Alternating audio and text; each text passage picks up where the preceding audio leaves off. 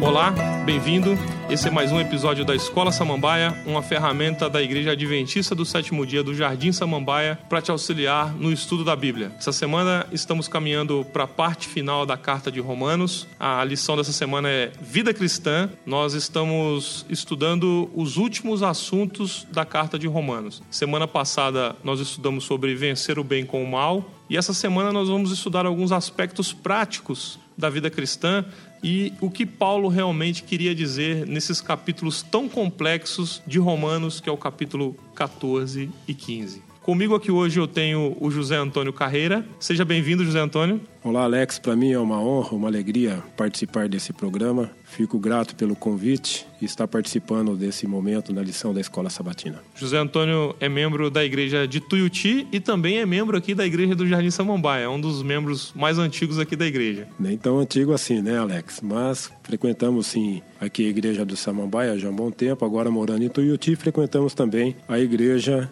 de Tuiuti. Bem-vindo, Zé. Prazer ter você aqui comigo. Começando o nosso, nosso estudo aqui, nós percebemos que Paulo, do, no capítulo 14, do verso 1 a 14, ele trata de um bloco de texto muito mal compreendido, que algumas pessoas tiram alguns pretextos para não fazer aquilo que Deus pede em Sua palavra. É, eu gostaria que você lesse comigo do verso 14 de 1 a 4 e depois o verso 5. O capítulo 14 diz o seguinte: Ora, quanto ao que está enfermo na fé, recebei-o, não em contendas sobre dúvidas. Porque um crê que de tudo se pode comer, e outro, que é fraco, come legumes. O que come, não despreze o que não come, e o que não come, não julgue o que come, porque Deus o recebeu por seu. Quem és tu que julga o seu servo alheio? Para seu próprio Senhor ele está em pé ou cai mas estará firme porque poderoso é Deus para o firmar. O verso 5 diz: Um faz diferença entre dia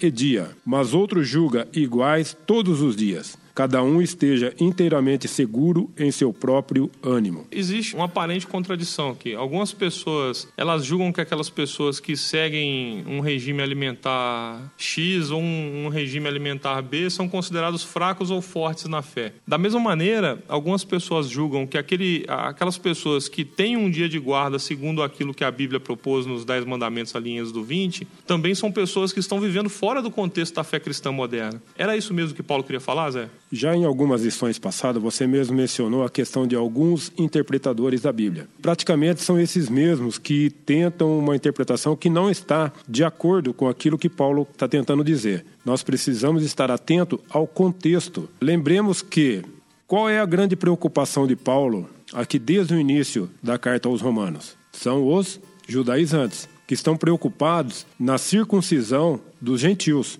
porque agora os gentios estão se tornando cristãos e eles acham que precisa circuncidar. Então, essa é a grande preocupação. Paulo, aí a gente tem que recorrer à seguinte questão. Precisamos lembrar que qual foi a atitude de Paulo em relação a isso? Vamos consultar a direção da igreja. Aí ele foi até Jerusalém, até os apóstolos que viveram com Cristo na ocasião, e nós vemos ali o concílio de Jerusalém. E ele apresentou toda a questão a liderança da igreja e também haviam outros membros da igreja presentes e chegaram à conclusão que não precisava circuncidar. E quando parecia que a reunião já tinha acabado, Tiago pede a palavra. Olha, tudo bem, chegamos a um acordo. Só que é necessário que oriente aos gentios que se abstenham de carnes que sejam oferecidas a ídolos, carnes sufocadas. É disso que Paulo está falando. Para quem quiser acompanhar a leitura que o José está mencionando, é, nós estamos falando do capítulo 15 de Atos, especificamente nos versos 19, 20 e 21. Então você vê que é um conselho que a própria palavra de Deus diz que foi o Espírito Santo quem iluminou a mente de Tiago para que desse essa orientação. Então, já conhecendo os problemas que poderiam ter na igreja. Então, aqui a questão que Paulo está tratando não é comida. O fato de como alguns interpretam, que Deus aboliu as carnes imundas, dizendo que aqui a gente pode comer qualquer coisa, se a gente recorrer até a, a Coríntios, Paulo dá um conselho: comei tudo que vende no açougue. Então, esse também é o problema daqueles que são considerados fracos na fé. É, talvez Paulo use uma expressão muito forte, fraco na fé, pelo fato dessas pessoas não conseguirem compreender que um ídolo não é nada, não tem significância um ídolo. Então, qual o problema de você comer uma carne que seja oferecido a, a um ídolo? Para gente que nunca esteve envolvido com esse tipo de coisa, não faz diferença. Mas para quem já esteve envolvido nesse meio, faz grande diferença. Realmente afeta o estilo de vida dele. Não é uma questão de ser vegetariano ou ter o outro tipo de regime, que é o regime carne. Paulo não está tratando disso, ele está tratando da questão das carnes oferecidas aos ídolos. Alguns se abstêm e que a gente deveria compreender a atitude dessas pessoas. Da mesma maneira, ali quando fala de alguns guardavam uns dias e outros outros dias, Paulo estava aqui tentando acabar com a questão da guarda do sábado? De maneira nenhuma. Você quer dizer então que Paulo não estava falando aqui do dia específico de guarda, que é o sábado mencionado nos Dez Mandamentos? De maneira nenhuma ele estava falando do sábado. Ele estava falando do que aqui então? Ele estava falando das festas judaicas. Então nós precisamos ver que nós temos aqui judeus convertidos ao cristianismo e que já estavam acostumados com as festas judaicas, tipo a Páscoa, o, o, o, dia do juízo, a festa das cabanas. Com a morte de Cristo, é claro que isso tudo perdeu a sua validade. Porém, algumas pessoas ainda mantinham o costume de guardar essas festas e outros não. Outros achavam que não havia mais necessidade, como realmente não há. E Paulo falou que isso não era problema nenhum. Isso não afeta em nada a salvação de alguém. O que Paulo está querendo dizer que então, quando ele se refere à pessoa ser fraca na fé e ser forte, ele não quer fazer uma, uma separação entre regime alimentar, entre dia de guarda, entre isso e aquilo. O que ele está querendo dizer realmente, então, José, é que os irmãos que eram cristãos, que vinham de uma cultura judaica, se eles não se sentissem seguros ainda para abandonar completamente essa cultura religiosa, que eles ainda tinham liberdade para fazê-lo e que os irmãos que eram cristãos, é, vindo do povo gentil, deviam compreender essa atitude até que eles tivessem maturidade suficiente para abandonar isso completamente. É isso? Exatamente, Alex, é isso mesmo. Assim como os cristãos judeus convertidos tinham que compreender algumas atitudes dos gentios convertidos agora ao cristianismo, quer queira, quer não, a gente arrasta sempre alguns vícios da nossa velha vida e a gente vai corrigindo isso aos poucos dentro da carreira cristã. Da mesma maneira que os gentios carregavam é, esses problemas, os cristãos judeus também carregavam os seus, seus vícios dentro do judaísmo. Então, havia a necessidade de um entender ao outro e caminhar ao lado do outro, suportando essas pequeninas coisas. José, nós cristãos modernos, nós vivemos num ambiente cultural religioso em que as pessoas vêm de N denominações. Acaba que a gente acaba se reunindo debaixo de uma mesma fé, que é a fé que a gente professa, que é a fé adventista. Como a gente pegar e lidar com as pessoas que não estão no mesmo nível de amadurecimento espiritual do que nós? Você citou algumas coisas aí interessantes e eu fiquei pensando em alguns problemas, não digo problemas, mas algumas coisas que realmente nós enfrentamos nos dias de hoje. Alguns ainda implicam com tamanho de cabelo, outros com alguns tipos de, de vestuário. É claro que a gente também não pode aprovar aquilo que é extremo, né? É lógico Tem que, que ter um, um, meio termo. É lógico que quando a gente diz de, de, de, vestimenta, se a vestimenta está de acordo com a modéstia cristã, não tem problema nenhum. Então, assim como Paulo está falando aqui de carne dias, poderia ter tratado desse assunto aqui no livro de Romanos. Mas a gente vê essas questões nos nossos dias. Alguns irmãos que têm as suas, as suas características quando vêm de uma outra denominação. Aqueles que nasceram na igreja têm as suas características também da, da, da religião em que professa. Simplificando, suportar uns aos outros. Ninguém é perfeito. Nós não somos perfeitos. Todos nós temos defeito. Então eu tenho que suportar o meu irmão, e esse suportar aqui, não estou falando de, de tolerar, mas dar suporte. A palavra é dar suporte para que ele possa também amadurecer, crescer, assim como também aqueles que aparentemente são fortes na fé também precisam de um suporte. Afinal de contas, nós não chegamos ainda ao nível da perfeição. Estamos caminhando. Pela graça de Deus, com a ajuda do Espírito Santo, a gente está caminhando. E todos precisamos de, de auxílio. É comum na igreja, quando nós temos assuntos controversos como esse de Romanos 14, a gente se colocar às vezes na posição de juiz, uma posição que é única e exclusivamente de Deus. Qual que é o antídoto, anti-julgamento bíblico? É. Você tocou numa questão muito interessante. Quer queira, quer não, às vezes a gente sempre se pega julgando alguém por mais que a gente não queira, a gente se pega julgando alguém. Depois de uma mensagem que eu vi numa certa ocasião, eu sempre procuro me lembrar desse conselho. Todo aquele que se coloca na posição de juiz está também se colocando na posição de Deus. E isso é grave. O julgamento não compete a nós. O julgamento compete a Deus. Eu não sei julgar. Não sei julgar mesmo. Então, quem sabe julgar é Deus. Quem vai julgar com, com retidão, com sabedoria, é Deus.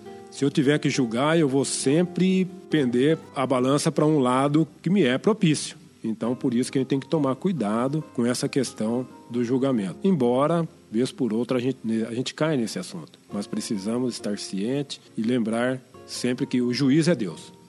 Quando a gente passa para o estudo aqui de Romanos 14, verso 16, até Romanos 15, verso 7, a gente percebe que Paulo toca em alguns assuntos práticos da vida cristã. Qual que é o aspecto, o princípio básico da vida cristã? Muito interessante realmente essa questão. E a gente pode recorrer a Mateus, no capítulo 7 e o verso 12. Portanto, tudo o que vós quereis que os homens vos façam, fazei-lhe também vós, porque esta é a lei e os profetas. Então, o que eu quero que as pessoas, que o meu irmão faça para mim, eu devo fazer para ele. Esse é o princípio básico da. A gente podia citar um outro verso aqui que é João 13:34 que fala: "Amem-se uns aos outros". Exatamente isso. Isso quer dizer então que, se eu não quero ser julgado, eu não devo julgar o meu irmão. Exatamente isso. E se eu não okay. quero me escandalizar com o estilo de vida do meu irmão, eu também não devo viver de qualquer maneira, para ser uma pedra de tropeço pro meu irmão. É isso que Paulo está querendo dizer aqui? Exatamente isso a grande preocupação nossa deve ser o seguinte: nós não devemos ser pedra de tropeço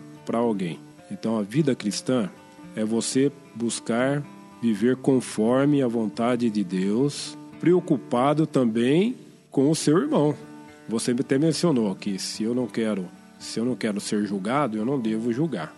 E isso não se resume só ao julgamento, mas também como ao estilo de vida, aquilo que eu como, onde eu como, o que eu faço, onde eu faço, ou o que eu deixo de fazer, o que eu deixo de comer. Continuando no, no, gancho desse assunto ainda, a gente percebe que da, segunda, da metade de Romanos 15 para frente e o capítulo 16 inteiro, Paulo manda umas palavras finais de encorajamento, manda advertência, manda, um manda bênçãos e manda uma infinidade de saudações para N pessoas na igreja de Roma por que Paulo manda todas essas, essas saudações nesse contexto que a gente acabou de falar, que a gente não pode viver de qualquer maneira? Sabe, Alex, eu fiquei pensando muito nesses dias, estudando essa lição, tentando praticamente entender esse assunto. E aí a conclusão que eu cheguei é a seguinte: qual é o problema da igreja de Roma? São os judaizantes a igreja está dando ouvido aos judaizantes. Então, Paulo faz algumas advertências e começa a mencionar alguns nomes. São pessoas com estilo de vidas exemplares na igreja. Creio eu que ele começa a mencionar esses nomes para que a igreja em Roma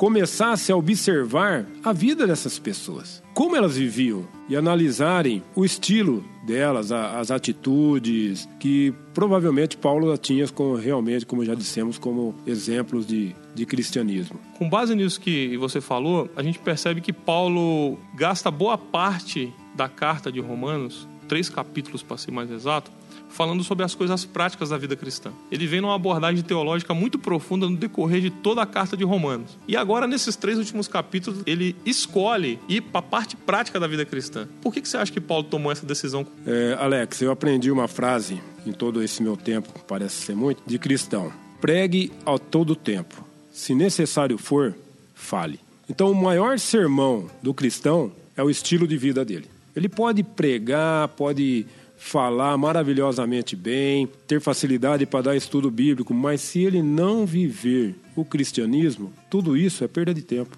Viver o cristianismo à altura do cristianismo. Porque se a gente bem conhece a história do povo judeu, e Paulo menciona isso com muito cuidado aqui no, no, no, capítulo 13, de verso, verso 1 a 4, que ele fala que os judeus tinham muito zelo com a lei, mas nenhum tato, né? Você vê que eles conheciam a lei, porém não conheciam o Deus da lei.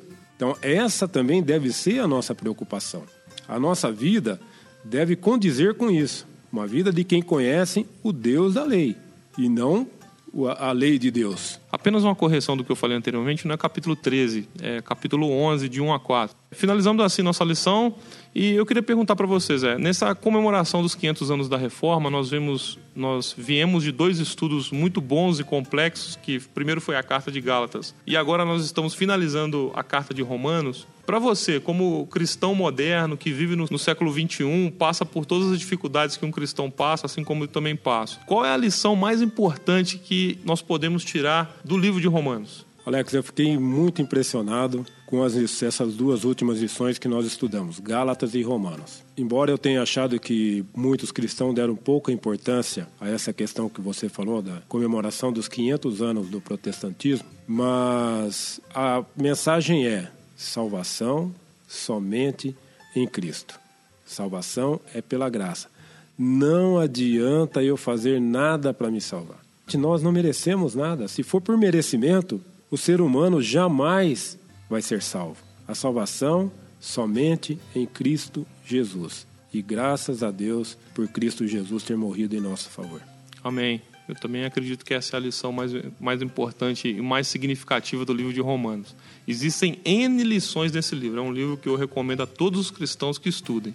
A mensagem da salvação pela fé, a mensagem da graça de Cristo, salvadora e transformadora na vida do ser humano, é a mensagem mais poderosa de Romanos. Zé Antônio, muito obrigado mais uma vez por ter participado conosco aqui. Que Deus possa abençoar a tua vida e que nós possamos nos encontrar numa outra oportunidade aqui para debater um outro assunto. Ô Alex, eu mais uma vez agradeço o convite. Foi muito bom realmente estar com você e espero ter colaborado com muitos dos irmãos para compreensão, uma melhor compreensão desta lição. Grandioso Deus, nós muito te agradecemos pela inspiração do Espírito Santo ao querido apóstolo Paulo, por prover essas maravilhosas lições para as nossas vidas em todos os tempos, Senhor. Não só nos dias antigos, mas também nos dias de hoje. A tua mensagem é para todos os tempos e nós precisamos aplicá-la em nossa vida.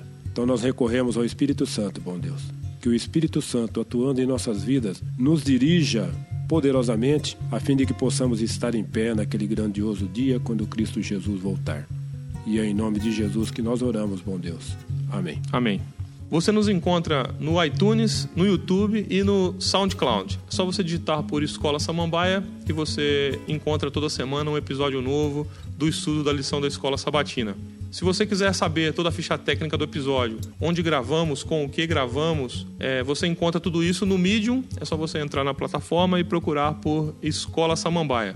Eu sou Alex Simões e esse é mais um episódio da Escola Samambaia. Deus te abençoe.